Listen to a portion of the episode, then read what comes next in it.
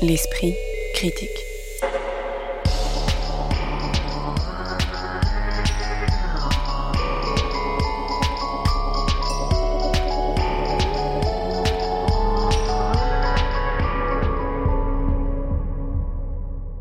Mediapart. Comment s'adresser à des enfants qui ne sont jamais allés au théâtre et à des adultes spectateurs avertis sans privilégier ni les uns ni les autres? Pourquoi mêler romans, cinéma et théâtre pour raconter la violence des sociétés latifondières du Brésil Et comment raconter à la manière d'une grand-mère conteuse des histoires à vous tenir un éléphant éveillé pendant huit jours? Voilà quelques-unes des questions que l'on posera dans cette édition de l'Esprit critique consacrée au spectacle vivant où l'on parle d'Après le silence, la nouvelle pièce de Christiane Jataï, actuellement au 104, d'une autre histoire du théâtre, de Fanny de Chaillet récemment visible dans le cadre du Festival d'automne, et de Portrait désir de Dieudonné Nyanguna que vous pouvez découvrir à la MC93 de Bobigny. Pour en discuter et en disputer, Isée Sorel, que vous pouvez lire notamment sur le quotidien d'idées en ligne AOC, Anaïs Eluin, qui travaille à la fois pour Politis, La Terrasse, Le Courrier de l'Atlas et Scène Web, et Vincent Bouquet, dont vous pouvez aussi retrouver la plume sur Scène Web. Bonjour à tous les trois. Bonjour. Bonjour. Après le silence, c'est le titre en français du spectacle de la brésilienne Christiane Jataï que je vous laisserai prononcer en VO si vous êtes meilleur que moi en langue étrangère. Il est présenté au 104 à Paris en partenariat avec l'Odéon Théâtre de l'Europe jusqu'au 16 décembre prochain avant de partir en tournée en France et en Europe. Sur scène, un musicien, trois femmes, un écran de cinéma séparé lui-même en trois parties et beaucoup d'éléments qui s'entrecroisent et se répondent. Le film documentaire du réalisateur Eduardo Coutinho à propos du meurtre de Jao Pedro Teixeira, paysan tué en 1962, un film qui n'a pu être terminé que 20 ans après le début du tournage en raison de l'installation de la dictature au Brésil, le roman d'Itamar Vieiro Jr. récemment publié best-seller au Brésil intitulé Torto Arado, récit de la vie d'une communauté du nord-est brésilien racontant l'histoire de deux sœurs et l'assassinat de l'un des leurs, Severo, tué pour avoir réclamé le droit de posséder la terre qu'il travaille. Le film que Christian Jataï a été tourné avec les habitants de la communauté de Chapada Diamantina, dont l'écrivain brésilien s'était inspiré pour écrire Torto Arado. Et enfin, le spectacle vivant lui-même, où les trois actrices qu'on voit d'ailleurs aussi dans le film tourné par Christiane Jataï sont sur scène et dialoguent avec les images. Ça a peut-être l'air un peu compliqué, ça l'est. Qu'avez-vous pensé de cet empilement de couches et de cet empoisement de scènes visuelles, euh, Isée Sorel? Ben, Je dirais, euh, après le silence, euh, il y a beaucoup de brouhaha mm. et on a du mal à apercevoir un sens qui se dégage de ce mouvement, je dirais, que je qualifierais de, centrifuge. Tous ces éléments, il n'y a pas de centre. C'est, je, je trouve qu'il y y a un manque de problématisation pour être scolaire dans ce spectacle parce que ça veut traiter d'énormément de sujets, mais finalement, ça survole aussi beaucoup de choses sans aller euh, au cœur euh, véritablement des tensions. Parce que, Ou alors, ça veut traiter un sujet, mais en emboîtant euh, tous les, procédés narratifs, les éléments visuels, la fiction, la réalité. Exactement, et sans que tout cet empilement crée une nouvelle chose organique qui serait véritablement intéressante. En fait, pour moi, je trouve notamment, bah, on dit souvent que Christiane Jataïs c'est la spécialiste de la friction euh, l'écran et le théâtre. Et là, je trouve qu'entre l'horizontalité de, l'écran et, enfin, l'horizontalité de la salle, pardon, et la verticalité de l'écran, il y a peu de choses, il n'y a pas de point d'intersection véritablement euh, intéressant et euh, tout le monde empathie, hein, que ce soit les images comme les acteurs et les performeurs sur scène. Annie loin notamment effectivement sur ce rapport entre euh, l'écran et la scène qui a été longtemps, alors bon, c'est pas la seule, mais une marque de la manière dont Jataï réussissait à troubler ses récits. Là, qu'est-ce qu'elle fait de ce rapport, puisque donc les actrices sur scène sont aussi visibles dans le film que Christiane Jataï a été tourné au spécialement pour ce spectacle au Brésil. Oui, euh, exactement. Mais je trouve qu'elle fait effectivement, elle fait pas vraiment euh, grand-chose de, ce rapport-là. En fait, on, donc au départ, il n'y a pas, a pas d'image. On a deux comédiennes, pour raconter un petit peu le début du spectacle, qui arrivent sur scène, qui sont deux comédiennes euh, afro, euh, afro-descendantes et qui viennent raconter leur rapport avec l'une, le héros du, du roman d'Itamar Vieira Junior, et l'autre avec le personnage du film d'Eduardo Coutinho. Donc on est là dans une forme de conférence et ensuite la fiction intervient par euh, l'entremise de l'image. Et là, effectivement, on voit les comédiennes dialoguer avec, avec elles-mêmes, en fait, sur l'image. On aurait pu attendre une forme d'exploration un peu anthropologique. Finalement, elle ne va jamais jusque-là. On a même l'impression qui est un, petit peu gênante euh, par moment que l'image n'a été faite que pour nourrir le théâtre en fait, mais sans une véritable démarche de recherche auprès de ces, de ces communautés euh, rurales qui sont donc dépossédées de leurs terres parce que c'est un des sujets euh, principaux de, de la pièce, mais qui peinent vraiment à nous parvenir effectivement du fait de cette multiplication des couches. Oui, et puis surtout qu'en plus ces images, ce film tourné là dans ces communautés sont quand même terriblement pauvres. Là encore, on, on la porte au nu en disant ah quelle grande réalisatrice. Moi je trouve qu'il y a quand même une, grande pauvreté dans ces images et même quand elle filme cette cérémonie du jarret à travers laquelle euh, ces, euh, ces communautés sont censées euh, reprendre une forme de dignité par rapport religieuse d'ailleurs qui aurait pu vraiment faire l'objet d'un spectacle à part entière. la, caméra elle parle vraiment assez loin donc on, a l'impression d'une sorte d'anthropologue qui se serait tenu à distance de, de sa scène. C'est extrêmement timide. Et surtout en fait c'est dans sa sophistication première c'est-à-dire de fait d'empiler les poupées russes, et de s'inspirer du film euh, d'Eduardo Cutugno, parce que ce film-là, euh, Eduardo Cutugno avait demandé comment à la communauté qui avait été euh, concernée par le meurtre de Joao Pedro Teixeira de rejouer les scènes. C'est-à-dire qu'il y allait en faisant une sorte de docudrame. C'était sa première idée dans les années 60. Et en fait, Christian Jataï refait, rejoue, reprend ce modus operandi. Et ce qui fait que je pense que c'est ça qui lui coûte, entre guillemets, un petit peu la sincérité de son spectacle. Parce que, à l'image, on a euh, une communauté qui se met à rejouer des scènes euh, de sa propre vie, de sa propre vie quotidienne. Alors, euh, une mobilisation contre les propriétaires terriens, l'assassinat de Severo, des fêtes aussi qui sont liées à la religion locale. Et je trouve que, eh bien, quand on les regarde un petit peu faire, on voit qu'ils sont un peu perdus parce que ce ne sont pas des comédiens. Alors il y a euh, une comédienne souvent qui un peu est euh, la chef de file, on va dire ça comme ça. Mais et donc euh, on est un peu dans une perte, un petit, oui, de sincérité de par rapport à, leur combat. Perte de sincérité et surtout que ça c'est une forme qui s'appelle, on peut dire le reenactment, où souvent il y a un usage politique qui est extrêmement fructueux. Enfin, je pense à des films comme S21 au Cambodge, fait par Retipan, où là, ça procure des choses, enfin des, des, failles extraordinaires, temporelles, euh, dans cette reconstitution des événements. Là, on a l'impression d'être face à un mauvais téléfilm. Aussi, je pense forcément à Milo Rao. tu parlais de reenactment. Euh, il est vraiment spécialiste euh, de ce type de, de procédé, en fait, mais en développant quand même un rapport entre l'image et le plateau, à mon sens, souvent, enfin, quand il est réussi, beaucoup plus complexe et productif en termes de de sens et de penser que ce qui est le cas ici. Quoi. Alors, on, a compris en vous entendant que ce n'est pas une pièce complètement réussie, mais j'aimerais alors qu'on précise pourquoi. Est-ce que c'est parce que euh, on a souvent dit que Christiane Jataï essayait de déstabiliser les rapports et les raccords entre le cinéma et le théâtre, que là, elle essaye de faire aussi quelque chose sur fiction et réalité, puisque donc en fait, cette pièce traite d'une mort réelle et d'une mort fictive, mais enfin au fond pour les mêmes raisons, c'est-à-dire de paysans luttant pour leur terre, ou est-ce que c'est le problème principal et peut-être le fait que ben elle revendique un discours un théâtre politique, mais alors euh, dont le discours est très très simple, alors que les formes sont ultra sophistiquées.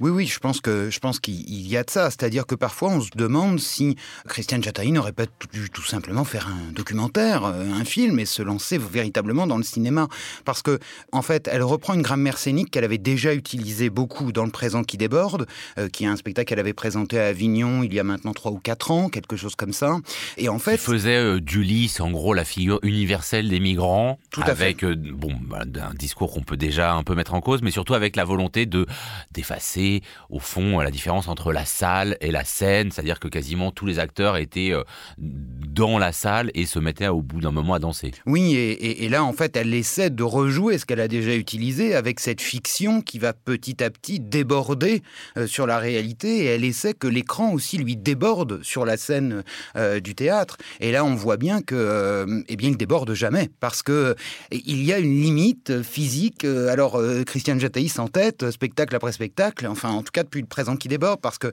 arrivait très très bien à le faire dans ses tout premiers spectacles. Mais là, elle est en quelque sorte arrivée au bout de quelque chose, je crois, au bout d'un modus operandi qui là aujourd'hui n'apporte plus grand chose et qui ne dialogue plus. En fait, c'est mm. parce qu'il n'y a plus de dialogue entre entre. Et qui ne dialogue plus, mais peut-être qui surtout n'entre plus en friction, comme euh, tu le disais tout à l'heure, Joseph. Effectivement, euh, une des premières choses qu'elle a dites sur son travail, c'était euh, cette recherche de friction entre les différents matériaux qu'elle convoque au plateau. Et là, moi, je trouve qu'à la fois séparément, tous les matériaux sont passionnants. C'est par exemple passionnant de là donner accès d'un coup à une actualité littéraire brésilienne qu'on ne connaît pas encore ici. le roman va être publié au mois de mars, je crois, en, France, en français. mais là, on avait accès comme ça à une, une matière, une matière vraiment passionnante. Le problème, c'est que elles finissent non pas par entrer en conflit les unes avec les autres, mais par se mêler jusqu'à devenir indiscernables les unes des autres. Et ça, c'est moi quelque chose qui m'a posé vraiment problème. Par exemple, en lisant sur le, le, cinéma de Coutinho, on dit qu'il met vraiment en avant son procédé et qu'il le questionne au sein de ses films. Et là, c'est peut-être ce qui manque en fait chez Christiane Jataï, qui arrête de se questionner et qui finalement ne donne même plus à voir ce qu'elle a voulu utiliser. Quoi. Bah, je trouve qu'il y a une forme de simplisme aussi dans tout ça, c'est-à-dire qu'il y, a encore plusieurs choses pour moi qui font que ça ne fonctionne pas. Donc déjà, d'une part, c'est paradoxal parce que c'est vraiment un spectacle assez très complexe. C'est très complexe, mais, déjà ça sous-tend un propos extrêmement simple. Déjà, moi, je pense que j'ai un, petit souci, mais après, je comprends qu'on a envie de s'auto-congratuler dans cette période sombre, mais l'espèce de connivence euh, avec un public de gauche qui évidemment est oui, contre alors il faut bien dire qu'au départ, une des actrices commence par dire ah bon, on est vraiment très soulagé du résultat euh, des élections au Brésil. Voilà, ce, ce petit clin d'œil est-ce bien nécessaire? Ou aussi, bah, je, comme Anaïs, moi j'étais un peu euh, gênée, troublée, mais pas dans un bon sens, puisque finalement j'aime habiter le trouble aussi, mais là, avec cette question de qui parle? Entre ces actrices qui sont aussi des militantes au Brésil. Euh, Ce qui n'est jamais mis en avant d'ailleurs. Hein. Effectivement, ça on l'apprend en lisant le dossier du spectacle, mais à aucun moment dans le spectacle euh, ne sont expliquées les positions précises de ces comédiennes. si elles sont expliquées, elles sont complètement diluées par à la fois le fait qu'elles jouent ces mm. personnages-là, etc., etc. Donc là encore, cet empilement d'illusions, euh, pour moi, ne, crée juste une forme d'embarras où on a envie de plisser les yeux en se disant Ouh là là, attends, là où j'en suis, que sais-je? Et que le rapport scène-salle, où il y aurait peut-être la véritable politique au théâtre, et comme il y a cette connivence, avec un discours évidemment qu'on est en soutien, mais sans que ça crée autre chose, des zones de gris ou justement de troubles à ce niveau-là, eh bien pour moi, ça reste très plat, malgré cette complexité. Mais puis je crois que la, la sophistication, elle se fait tout entière au service de la forme. Et c'est ça le problème. C'est-à-dire que s'il y a sophistication, elle est dans la forme, elle est dans ce, cette fiction et cette réalité qui deviennent indiscernables. Mais finalement, sur le fond, on voit bien que Christiane Jataï, eh bien, c'est un sorte de portrait un petit peu, entre guillemets, gentillé euh, d'une communauté, euh, alors que euh, elles sont confrontées, ces communautés, à des problèmes, à une vie qui est transformée en survie, à des propriétaires terriens qui pratiquent une forme de néo-esclavagisme, hein, il faut le dire. Et donc, donc du coup, tous ces combats-là, moi j'ai été complètement désemparé à la fin, c'est-à-dire que je, je, suis resté totalement extérieur à ces combats, alors que c'est des combats extrêmement légitimes. Et alors même que cette pièce est la dernière de ce que Jataï appelle sa trilogie des horreurs, mais au fond on reste un peu extérieur à l'horreur qui avait bien mal bah, commencé avec Entre Chien euh, Après avoir quitté le Brésil pendant longtemps en créant des pièces avec des distributions européennes, en créant essentiellement en Europe, elle décide de faire son retour au Brésil, mais finalement, elle en reste tellement éloignée et elle nous, elle, nous laisse nous-mêmes éloignés euh, des problématiques euh, qu'elle veut décrire en fait. Ça Alors, fait écran. Quand même une question, il y a, il y a cette idée qu'il faut invoquer les ancêtres, qu'il faut montrer l'invisible, faire sentir, non pas montrer l'invisible, mais faire sentir l'invisible sur scène et que ça, ça suppose sans doute de faire euh, appel à euh, différents euh, procédés que le théâtre peut permettre. Est-ce que ça, au moins sur cette dimension, cette dimension plastique, hein, on rappelle que Christiane Jataille a reçu un, lion d'or à Venise, donc enfin, voilà, qui, souligne sans doute l'idée que on a affaire à une plasticienne, hein, pas seulement une metteuse en scène. ça, est-ce que vous l'avez senti? Bah, moi, j'ai trouvé ça absolument invisible. S'il y a une chose invisible, c'est justement la dimension plastique, enfin la, capacité plastique de Christiane Jataï dans son spectacle parce que c'est complètement absent. Alors, elle parle de réalisme magique dans la mesure où elle, elle, veut donner à voir cette tradition, enfin les rituels en fait de cette communauté qui s'appelle le, c'est le jarret, c'est ça? Et donc, on a un certain moment, un moment de transe où là, parce qu'elle filme ce jarret, enfin, donc elle nous le donne à voir, et c'est ensuite pris en charge par une des comédiennes qui incarne un peu l'esprit de ce jarret. Donc, elle se met plus ou moins en transe ou elle mime la transe au plateau, mais c'est vraiment le seul indice, la seule trace qu'on peut avoir de cette invisible au plateau et qui n'est pas des plus fines. Ah non, elle est clairement pas fine. Hein. Cette transe, euh, d'ailleurs, elle est presque un peu problématique parce que on rejoue euh, quelque chose qui, effectivement, dans le film, est une vraie transe. C'est-à-dire que, et là, au plateau, c'est une transe. Alors, on peut se poser la question à un moment est-ce qu'elle est réelle? Est-ce que cette bah, comédienne est, rentrée en état de transe C'est quand on quitte le rituel euh, magique de ces communautés pour le mettre face à nous, public occidental, hein, devant, devant elle. Alors même que Jataï a la volonté de non pas faire un spectacle sûr, mais avec, enfin, c'est l'anti-Kanata de, Lepage, puisqu'elle décide de prendre ces gens, de ces communautés, etc. Donc là, elle prévient beaucoup de choses. Oui, parce et en que même cette comédienne fait vraiment partie de la communauté qui est filmée euh, par Christiane Jataï. Et c'est la, d'ailleurs, c'est la seule à en faire partie. Oui, c'est-à-dire que sur le papier, on a l'impression que ça marche, mais visuellement, c'est moins le cas. Après le silence de Christiane Jataï, c'est au 104 jusqu'au 16 décembre prochain. Et ce sera en 2023 à Zurich, Pau, Besançon, Milan ou Villeurbanne.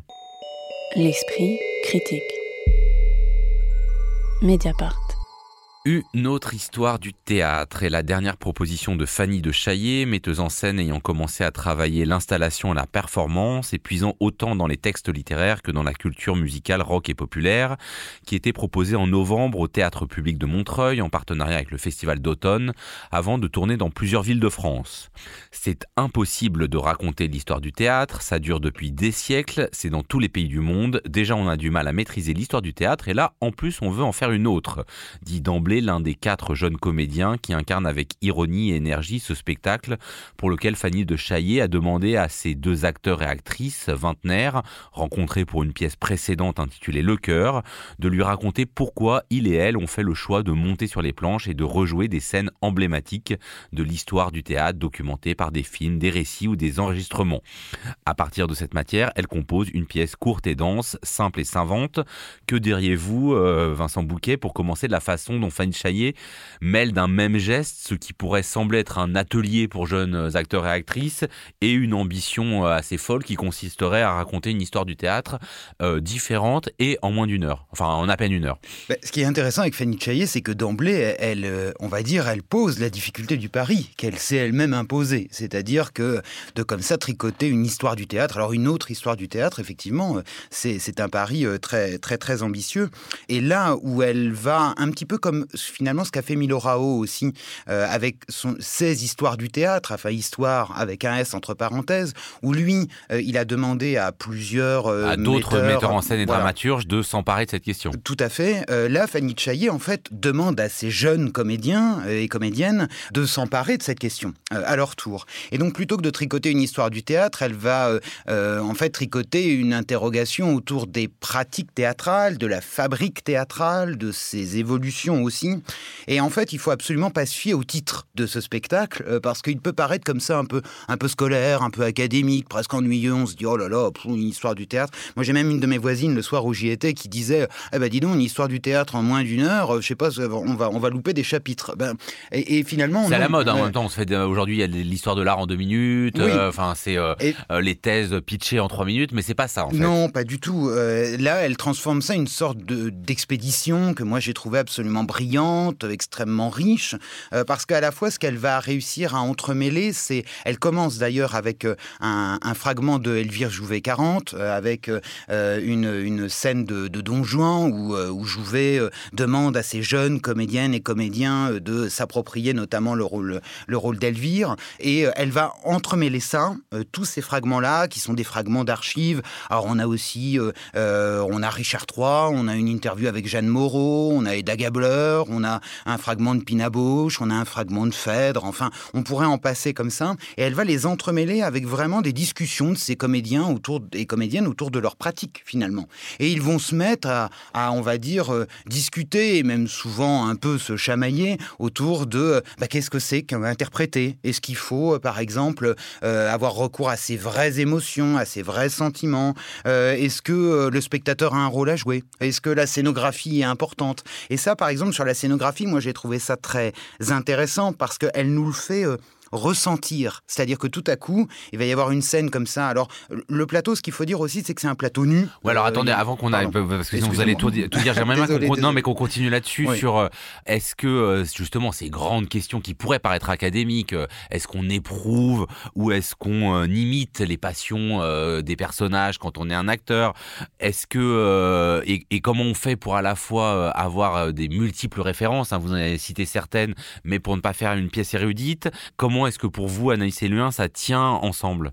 Bah, à vrai dire, moi, en, allant voir ce spectacle, euh, sans m'être beaucoup documenté, je dois le dire, je pensais aller voir un autre épisode euh, des, de l'histoire, des histoires du théâtre de Milorao.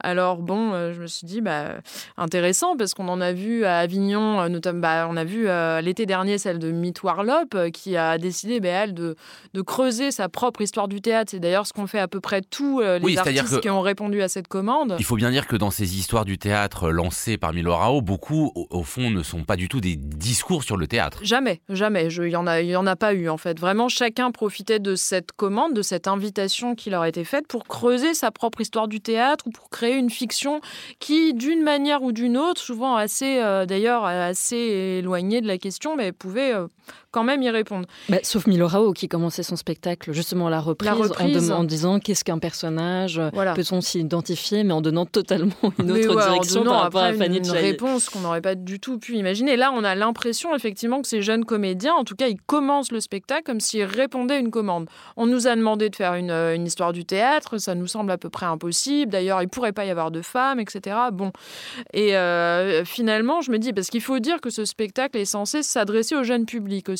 Bah, alors moi, c'est vrai que j'étais dans une salle où il y avait euh, des enfants de 9 ans et des gens de plus de 90 ans, hein, comme euh, les jouets de société à l'ancienne, et où euh, tout le monde avait l'air en tout cas d'y trouver quelque chose. Alors certainement. Après, quoi exactement? Effectivement, je pense qu'un un jeune public ou quelqu'un qui ne, connaît pas forcément l'histoire du théâtre, qui ne va pas pouvoir mettre des noms et des histoires sur les fragments du spectacle, va pouvoir comprendre les réflexions plus personnelles sur le théâtre de chacun de ces quatre acteurs mais pas forcément euh, pouvoir euh, réfléchir à, l'approche du théâtre qui s'en dégage. Parce que je pense que c'est ce qu'a voulu faire Fanny Chaillet. Elle a voulu euh, essayer d'avoir accès au rapport qu'ont ces jeunes acteurs vingtenaires au théâtre, qui, sont, qui a un rapport donc complètement différent que Fanny Chaillet entretient avec sa discipline. Et elle le dit bien d'ailleurs dans un, un entretien que j'ai écouté. Moi, j'ai été en faisant le cœur, donc sa précédente pièce, j'ai été assez étonnée de voir à quel ces jeunes comédiens connaissent peu l'histoire de leur propre discipline. Donc j'ai voulu euh, les interroger là-dessus et, euh, et voir, donner à voir quelle est la différence entre mon rapport et le leur. Euh, le problème, c'est qu'elle est complètement absente du spectacle. Et moi, c'est vrai qu'à des moments, j'aurais aimé voir comment elle regarde euh, ces, acteurs. On a l'impression, mais l'impression qui est fausse à mon avis, euh, je sais pas, vous me direz ce que peut-être vous en pensez, est-ce que elle les dirige quand même, mais sans le donner à voir. On ne sait jamais où est son regard. Oui, on sent, on sent quand même qu'elle les dirige. Je disais Sorel notamment sur euh, quand même cet aspect étonnant où il y a une saturation de, références pour qui les repère. Hein, et moi, je pense que je les ai pas toutes repérées.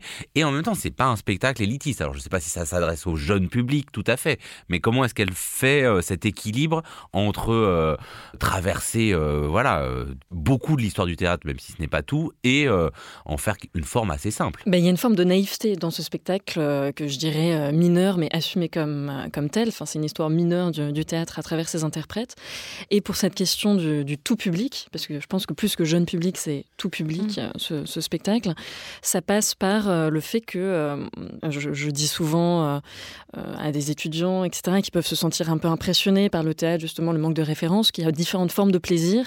Et pour moi, ce, type de, spectacle les met bien en, évidence, à savoir qu'il y a le pur plaisir, la jouissance de voir ces corps sur scène faire leur, euh, leur espèce de petite capsule comme ça, de moments euh, quand ils rejouent Don Juan ou imitent Tadeusz Cantor, etc. Mais on n'est pas obligé de savoir que c'est Tadeusz Cantor parce qu'il y a juste ce plaisir de voir quelqu'un jouer sur scène. Vraiment le, côté ludique. Le plus souvent, d'ailleurs, on ne le sait pas. C'est ça qui est très intéressant, c'est qu'on ne l'annonce pas. C'est là où je voulais en venir aussi, c'est que les noms des personnes euh, qui sont évoquées sont seulement dans le programme de salle.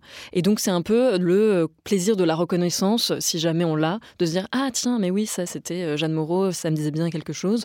Mais ça peut naviguer comme ça de façon. Euh, oui, on peut tout à fait ne pas savoir que c'est Sarah Bernhardt, Brecht ou Shakespeare qui est en jeu à tel ou tel moment. Et c'est un autre plaisir, celui donc de la reconnaissance ou du clin d'œil ou de la connivence qui peut venir après. Mais c'est jamais du tout écrasant ou élitiste à aucun endroit. Alors je reviens, euh, Vincent Bouquet, à ce que vous commenciez à dire. Comment est-ce que vous avez compris ce refus de tout décor, de toute scénographie, de même euh, les, les, acteurs s'adressent par leur propre prénom euh, qu'ils ont dans la vie réelle? C'est-à-dire au fond le refus de quasiment tout artifice théâtral au moment où on veut faire une autre histoire du théâtre. En fait, c'est ça le paradoxe. c'est que c'est pour mieux les révéler. Par exemple, cette scénographie où il n'y a rien. C'est-à-dire le plateau est nu, il doit y avoir trois rampes lumineuses, enfin vraiment, vraiment il n'y a rien.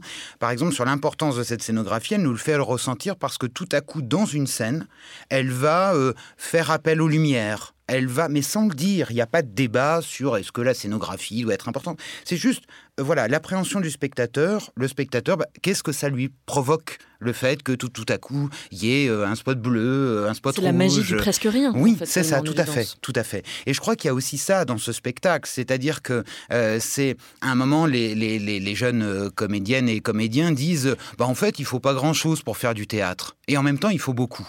C'est-à-dire c'est ça aussi qui est beau dans ce spectacle, c'est ce qu'elle révèle, c'est-à-dire toutes les interrogations que parfois quand on est assis dans son fauteuil, qui est plutôt rouge d'ailleurs le plus plupart du temps, euh, eh bien, on ne, on ne, soupçonne même pas euh, toutes ces interrogations qu'il peut y avoir quand on est comédien, quand on est toutes ces questions sur les lectures des textes, sur c'est des choses qu'on soupçonne pas forcément quand on est quand on est dans le public. Et en fait, là, elle les révèle les unes après les autres. Mais voilà, avec un discours, justement sans porter de discours euh, académique, intellectuel, universitaire. C'est vraiment tout ça, c'est du ressenti, de la sensation, et c'est en ça que c'est assez jouissif. Et puis ça revient à une espèce de pulsion libidinale de ces acteurs, de pourquoi ils ont voulu être acteurs. Bah, c'est le plaisir de, l'enfance, de jouer, tout simplement. En fait, je crois que c'est ça qui, hein, qui, est vraiment révélé par le spectacle. Mais pour moi, là où ça pêche un, peu, c'est que euh, Fanny Chailly aussi avait l'ambition de faire une autre histoire du théâtre en mettant en avant euh, l'interdisciplinarité. En tout cas, c'est mmh. comme ça qu'elle le présente. Et moi, j'ai l'impression que ça, pour le coup, c'est vraiment laissé euh, de côté en cours de route. Ça, effectivement, euh, je vous repose euh, la question parce que vous disiez, Anne loin que peut-être il vous manquait un peu le regard de Fanny Chaillet. Et dans le texte de salle qui accompagne le spectacle, elle dit qu'une autre histoire du théâtre peut être entendue de deux façons. D'abord, l'histoire d'une pratique, mais aussi l'envie de raconter une histoire trop peu évoquée par nos institutions et nos livres, en l'occurrence celle de la pluridisciplinarité qui existe depuis les avant-gardes historiques, elle-même venant de la performance. ça, c'est vrai qu'on se demande un peu où c'est dans le spectacle. Oui, alors il y a un passage de chant, d'ailleurs, je, je sais, je sais même pas de, de, qui est la musique là qui est chantée à un moment par une interprète, mais c'est vrai que la pluridisciplinarité enfin, n'est pas vraiment très très présente euh, dans la pièce, contrairement effectivement à d'autres de Fanny de Chaillet, qui est en plus, euh, quand on sait qu'elle est euh, légataire d'Alain Buffard, là, c'est vrai qu'en apprenant ça, j'attendais un autre, une autre approche en fait de, de ce sujet-là, parce qu'elle a vraiment Donc Alain Buffard, un chorégraphe décédé il y a quelques années et dont, euh, dont elle a, marqué l'histoire de la danse. Aussi, euh. complètement. Et donc elle a vraiment cette réflexion sur la notion de répertoire, sur la manière dont les œuvres anciennes peuvent aussi nourrir le présent. Et c'est vrai que moi j'attendais, j'attendais ça, j'attendais ça même à l'endroit de la pluridisciplinarité que je n'ai pas forcément que je n'ai pas forcément trouvé. Elle prétend que euh, cette, ce croisement des disciplines peut donner lieu à de nouveaux récits. Euh, là, on n'a on a quand même pas accès à de nouveaux récits, d'autant plus que les interprètes, euh, parmi les fragments qu'ils ont, les scènes qu'ils ont choisi de jouer, il y a peu de références vraiment contemporaines. D'ailleurs, c'est assez surprenant et intéressant aussi de voir que ces jeunes interprètes se sont plutôt tournés vers des références quand même assez anciennes. Bon, c'est après, c'est pas forcément mis en question, mais c'est là et ok, c'est vrai, c'est intéressant. Après, de là à dire qu'on a accès à des récits originaux, on a peut-être accès à des manières originales de citer et de mettre en image, parce que je pense qu'une des choses que ça révèle, peut-être, c'est le, euh, le rapport de ces jeunes comédiens à l'image. Et, euh, vraiment avec une capacité euh, de trouver des manières à citer des choses que peut-être ils n'ont pas connues. En fait, c'est un peu comme si on sentait une volonté de transmission, mais qu'on ne voit pas tout à fait tout le temps qu'est-ce que c'est que cette transmission? Enfin, qu'est-ce qu'elle transmet, non? Ah, moi, je ne suis pas tout à fait d'accord. C'est-à-dire que je trouve qu'on voit bien quand même les évolutions euh, c'est-à-dire que même les évolutions, c'est aussi notre, notre chemin de spectateur de les faire. Euh, par exemple, quand on entend Dario Fo euh, qui est en train de décortiquer l'illusion comique, en fait, avec un regard qui est un peu, pas du passé, mais en tout cas un regard qui est quelque chose de son époque, on va dire ça comme ça, un peu suranné, voilà. eh bien, tout à coup, il y a le décalage qui se crée par rapport à ce que nous on voit au plateau, au quotidien, etc. Et donc, je pense que c'est aussi, Fanny Chaillet euh, nous laisse faire notre part de chemin de spectateur, et c'est à nous, finalement, d'aller voir avec nos propres références, avec ce qu'on voit en scène, avec euh, euh, ces évolutions et cette évolution qu'il peut y avoir dans la pratique et la fabrique du théâtre. Une autre histoire du théâtre de Fanny de Chaillet avec quatre comédiens et comédiennes, Malo Martin, Tom Verschuren, Margot Viala et Valentine Vitoz. C'était récemment au Théâtre public de Montreuil et cela sera prochainement visible à Brest Sergi Pontoise, Lyon, Nantes, Toulouse, Sète ou encore L'esprit critique. Mediapart. Portrait Désir est le nouveau spectacle de Dieudonné Nyanguna présenté jusqu'au 10 décembre prochain à la MC93 de Bobigny en association avec le Théâtre de la Colline. Le spectacle à la fois théâtral et musical est porté par quatre comédiennes, deux comédiens dont Nyanguna lui-même et deux musiciens et le metteur en scène l'a pensé comme un hommage à sa grand-mère dont un buste est présent sur scène. Ma grand-mère racontait des histoires à vous tenir un éléphant éveillé pendant huit jours. Quand de sa main rabougrie, elle tisonnait le foyer pour raviver le feu. Je me disais que son art de nous raconter des histoires inépuisables et sans tête ni queue n'était que le prétexte de sa magie, le mystère qu'actionnait son corps pour atteindre les sphères de l'inattendu, raconte Nyanguna en expliquant avoir voulu recréer cette puissance d'évocation qu'il avait entendue chez sa grand-mère. Il évoque ainsi d'une traite beaucoup d'histoires situées dans beaucoup de lieux et beaucoup d'époques, mais plus particulièrement dans un club de jazz parisien intitulé le Sansa Blues, à la manière dont sa grand-mère, précise-t-il encore, proposait une sorte de patchwork qui prenait une forme de cohérence où l'on pouvait retrouver d'où elle partait pour parler et comment à partir de là se déployer une fiction. Est-ce que la manière dont Nyanguna décrit la façon dont sa grand-mère racontait les histoires est aussi une bonne définition, assez loin de ce qu'il cherche à faire dans Portrait désir? Alors en tout cas, moi je trouve l'idée euh, très belle hein, de rendre euh, hommage euh, à la pratique de sa grand-mère dont il dit qu'elle pouvait compter de 20h à 6h du matin en entremêlant euh, des chants, des poésies, des contes. Euh, c'est magnifique. Et l'introduction qu'il fait euh, de, cette démarche est très belle. On a l'impression que Dieudonné s'inscrit dans la, suite de son précédent spectacle, qui était un solo, parce qu'on l'a connu avec des grandes épopées, notamment avec Sheda, dont parle d'ailleurs une des comédiennes du spectacle au Festival d'Avignon en 2013, qui était une forme fleuve de 4h30 à la carrière Boulbon, euh, qui n'a pas d'ailleurs beaucoup aidé à la, réputation, à la bonne réputation de Denis Nyanguna euh, dans, dans, le théâtre français. Euh, voilà, là, il était arrivé donc avec son précédent spectacle à une forme de solo très, très autobiographique ou autofictive en tout cas, où il racontait l'histoire d'un comédien, d'un artiste forcé de quitter son pays, le Congo, bah, pour des, des causes politiques en fait ce qui est le cas de Dieudonné lui-même qui ne peut plus retourner euh, dans son pays. Et là, donc, il racontait ce comédien incapable euh, d'exercer son propre travail et qui se retrouvait euh, barman, en fait, mais tout en recréant une forme de théâtre. Et là, donc, on retrouve Dieudonné parlant en tant que lui-même et présentant, présentant la démarche de sa grand-mère. Sauf que Dieudonné, enfin on le voit bien par la suite, est à peu près, à mon avis, le seul à pouvoir porter sa propre parole et sa propre langue, qui est une langue qui bouleverse la langue française, à la fois à l'endroit du vocabulaire, mais de la grammaire, des images, etc. C'est une, c'est une langue assez, euh, assez particulière, celle de, celle de Dieudonné.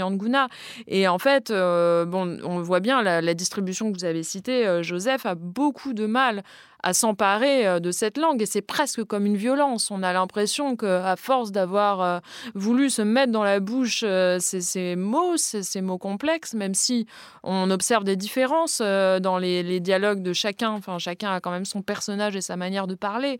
Il n'empêche qu'il y a un bouleversement de la langue qui est quand même qu'on retrouve dans tous les récits. Et ben, je pense que on sent une forme de, une forme de violence en fait dans la manière dont Dieudonné impose sa langue. oui, parce que là, donc, il ne s'agit pas de tenir euh, les huit jours euh, pour le, réveiller un éléphant, ni euh, de 20h à 6h du matin comme la grand-mère, mais il s'agit quand même de tenir 4 heures. vous aussi, vous avez l'impression que cette langue, hein, très particulière, très inventive quand même, elle finit par embarrasser davantage les personnes qui sont sur scène que de les porter?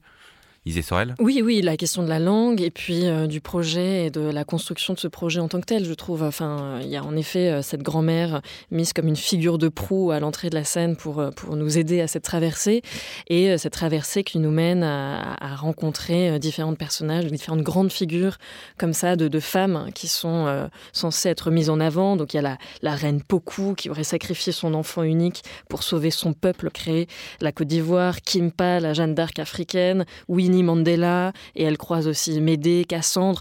Donc voilà, on voit ce foisonnement. D'ailleurs, c'est, Dieudonné Nyanguna décrit cette euh, traversée comme une traversée fantasque. Moi, je dirais plutôt foutraque. Et il y a une espèce de, euh, de paresse, euh, je trouve, dans, dans, tout ça, par du fait d'un manque d'articulation.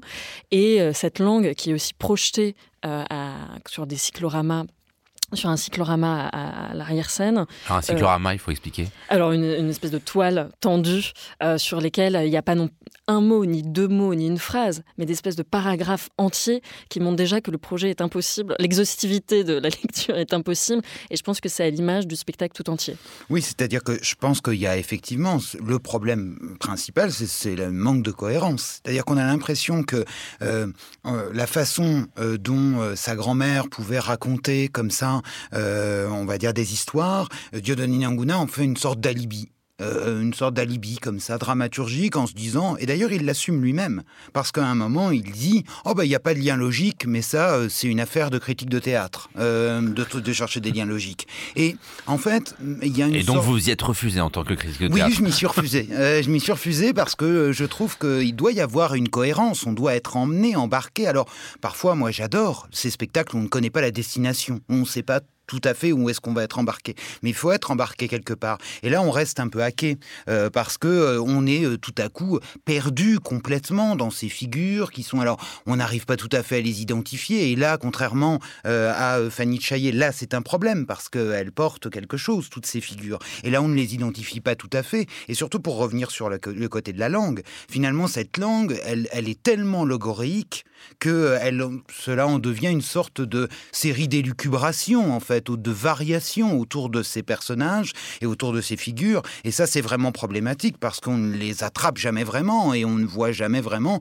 quelle importance elles ont eu dans l'histoire alors qu'elles en ont eu une. Oui, c'est complètement désincarné d'ailleurs. Les, personnages à la fois de la fable cadre de ce club de jazz, comme celles qui sont ensuite invoquées de ces euh, grandes dames, si on peut dire.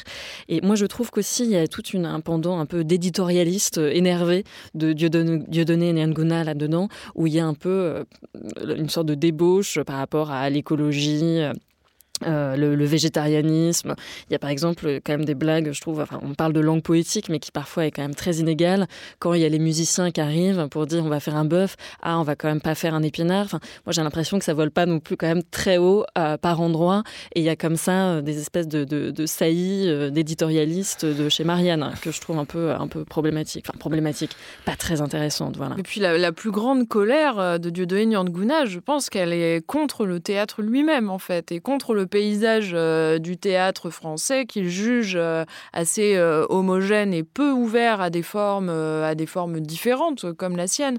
Ce qui peut être une critique ce qui adressable. Peut être une critique complètement entendable. Après, est-ce que lui a réussi à nous la faire entendre à travers son spectacle? Moi, j'en suis pas sûre. Effectivement, il revendique le, désir de créer une, une, forme, une forme alternative, un récit alternatif au récit qu'on peut, qu'on peut rencontrer dans, dans le le paysage du théâtre français. après, son, son, parti pris à lui, c'est d'aller à l'encontre d'une forme de linéarité qui doit juger comme étant un petit peu la norme en fait dans le théâtre français. Là, effectivement, on n'a plus de linéarité, mais mais on n'a rien d'alternative justement. Et là où on se dit qu'effectivement le club de jazz euh, dont on parle, d'où partent tous les récits, aurait pu être vraiment euh, le, cœur en fait de ce spectacle. Seulement, c'est assez mensonger puisqu'il s'agit d'un club de jazz. Or, du jazz, le jazz est basé sur l'improvisation. D'improvisation, il n'y a pas du tout dans ce spectacle-là. Tout est quand même très écrit et euh, on n'a pas du coup cette vie au plateau qu'aurait pu donner l'improvisation et ce présent-là. il est le présent est absolument absent. oui, et pour, pour rebondir sur ce que, ce que, ce que vous dites, Anaïs, en fait c'est ça aussi, c'est qu'on ne ressent pas le plaisir. Il n'y a aucun plaisir au plateau. On voit que toutes les comédiennes et tous les comédiens sont exsangues, effectivement, avec cette langue qu'ils ont tout le mal du monde à s'approprier, et puis qu'ils sont extrêmement dirigés parce que sous euh, les airs de ce plateau, un petit peu Oui, on se dit on va mélanger euh, musique, paroles, enfin, euh, spectacle musical, on nous présente ça comme une grande polyphonie qui permettrait de contenir à la fois bah, le plaisir de l'improvisation du club de jazz et les grands récits mythiques qui peuvent nous traverser, même si des fois ils convoquent à la fois des grandes figures mythiques et y compris la petite sirène. Enfin, on est sur, on peut avoir le divertissement et la grande mythologie. Oui, et, et je pense que tout tout cet enchevêtrement et cette polyphonie, justement, elle est aussi problématique. Parce que cette langue, elle a déjà des difficultés à nous parvenir dans ce qu'elle est euh, parce qu'elle est complexe. Ensuite, il y a des comédiens et des comédiennes qui ne parviennent pas tellement à se l'approprier. Et ensuite, en plus, cette langue, elle est parasitée, c'est-à-dire qu'elle est parasitée par alors une musique qui est très intéressante en tant que telle, mais qui souvent va venir un petit peu écraser euh, justement euh, le. Ouais, ça, je voulais savoir ce que vous en pensiez du rapport entre les moments musicaux et les moments plus théâtraux. Eh bien, là, là, moi, je trouve que vraiment la musique en tant que telle, elle est très très intéressante, mais sauf que là, elle écrase à chaque fois ces récits. C'est comme si Dionne en fait, se disait hum, hum, là, ils sont un peu faibles, on va mettre un petit peu de musique. Et comme si, à chaque fois, il essayait de nous distraire l'attention. Alors, euh, tout à coup, il y a le récit, et puis là, on va voir des, comédiens ou des comédiennes faire autre chose euh, à côté. Et puis, il y a ce texte euh, dont vous parliez, Isée, tout à l'heure, qui est projeté en fond de scène. Et alors là, bah, qu'est-ce qu'on doit faire? Est-ce qu'on doit lire le texte? Ou alors est-ce qu'on doit écouter l'autre, un autre texte qui est prononcé par le comédien ou la comédienne? Enfin, on est un petit peu perdu comme ça. Et on a l'impression que plus rien finalement n'est tout à fait nécessaire, un espèce d'édifice euh, collectif et que bon, on peut se passer de certaines choses. Alors bah, on en vient à se dire bah alors pourquoi j'écoute, pourquoi je suis là? Enfin, alors c'est peut-être un peu dur de dire ça comme ça, mais euh, voilà, c'est vraiment ce que j'ai ressenti problème, c'est que le moteur du récit, en fait, il n'est jamais clair. Euh, enfin, hormis euh, au tout début où Dieudonné Diangona dit vouloir euh, rendre hommage à sa grand-mère, pourquoi ces grandes figures, ces grandes épopées surgissent au milieu de ce club de jazz lui-même complètement, complètement inexistant, complètement ramolli? C'est un, c'est un mystère finalement. Et aucun des membres de, du club de jazz n'arrive à exister vraiment en tant que personnage. Et aucune des grandes figures qu'ils invitent dans, leur petit clan n'existe non plus. Puis il y a une forme, euh, il y a deux, choses que j'ai trouvées assez agaçantes. Euh, d'une part, le fait que euh, Dieudonné Nyonguna prévient toutes les critiques qu'on pourrait lui faire à travers un personnage qui est quand même dessiné de façon assez détestable. Et la deuxième chose, c'est qu'il y a une forme de sadisme aussi du fait que le spectacle dure 4 heures, sans pause, et que les, personnages sur scène en jouent.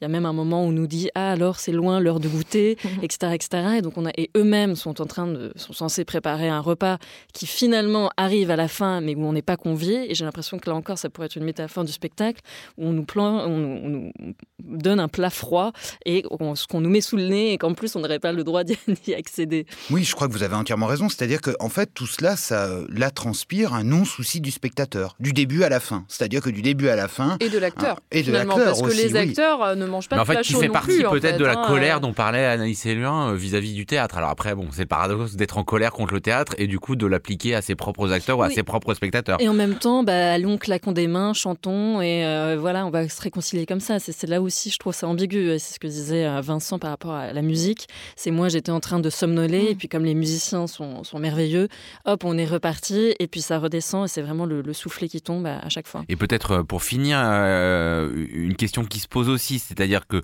comment il s'empare de l'histoire? Alors là, je vais dire de la grande histoire, c'est-à-dire qu'évidemment, il y a la colonisation, il y a la traite des esclaves au Portugal, mais il fait le choix de convoquer d'abord des figures féminines. Alors vous, vous les avez appelées Isée des grandes dames, ça on pourrait dire aussi des femmes puissantes. Il y a aussi quelque chose finalement un peu d'un peu convenu, non, euh, aujourd'hui dans la manière de dire regardez, je vais vous raconter l'histoire de la colonisation et l'histoire des femmes, non? Ben, C'est d'autant plus problématique qu'il y a quand même euh, ce qu'on ce qu'on n'a pas cessé de dire, je pense depuis euh, depuis qu'on en parle, c'est qu'une forme de violence s'exprime à travers le geste de Dieudonné Ngouna, violence envers ses comédiens, ses comédiennes, qui rend le fait de s'intéresser à des figures féminines et de leur donner là une forme de visibilité un petit peu euh, problématique. Du moins, on peut questionner ce geste-là. Euh, bon, après, euh, pourquoi pas? Et il y, a, par exemple, en fait, on n'arrive pas à les cerner vraiment. Il y a ce personnage de Syllabelle, là, en qui euh, arrive, enfin par qui arrivent plusieurs des figures féminines qui pour beaucoup font partie de la mythologie Congo, euh, ce qui, euh, oui, peut être passionnant là, le fait de rentrer dans un répertoire de contes, de, de traditions orales.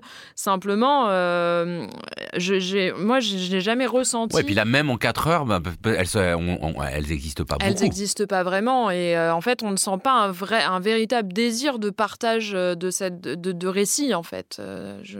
Et je dirais même qu'il y a quelque chose de contre-productif. Parce qu'en en fait, en en faisant euh, quasiment euh, des femmes euh, dont on ne donne pas le nom, dont on ne comprend pas tellement les combats, dont on.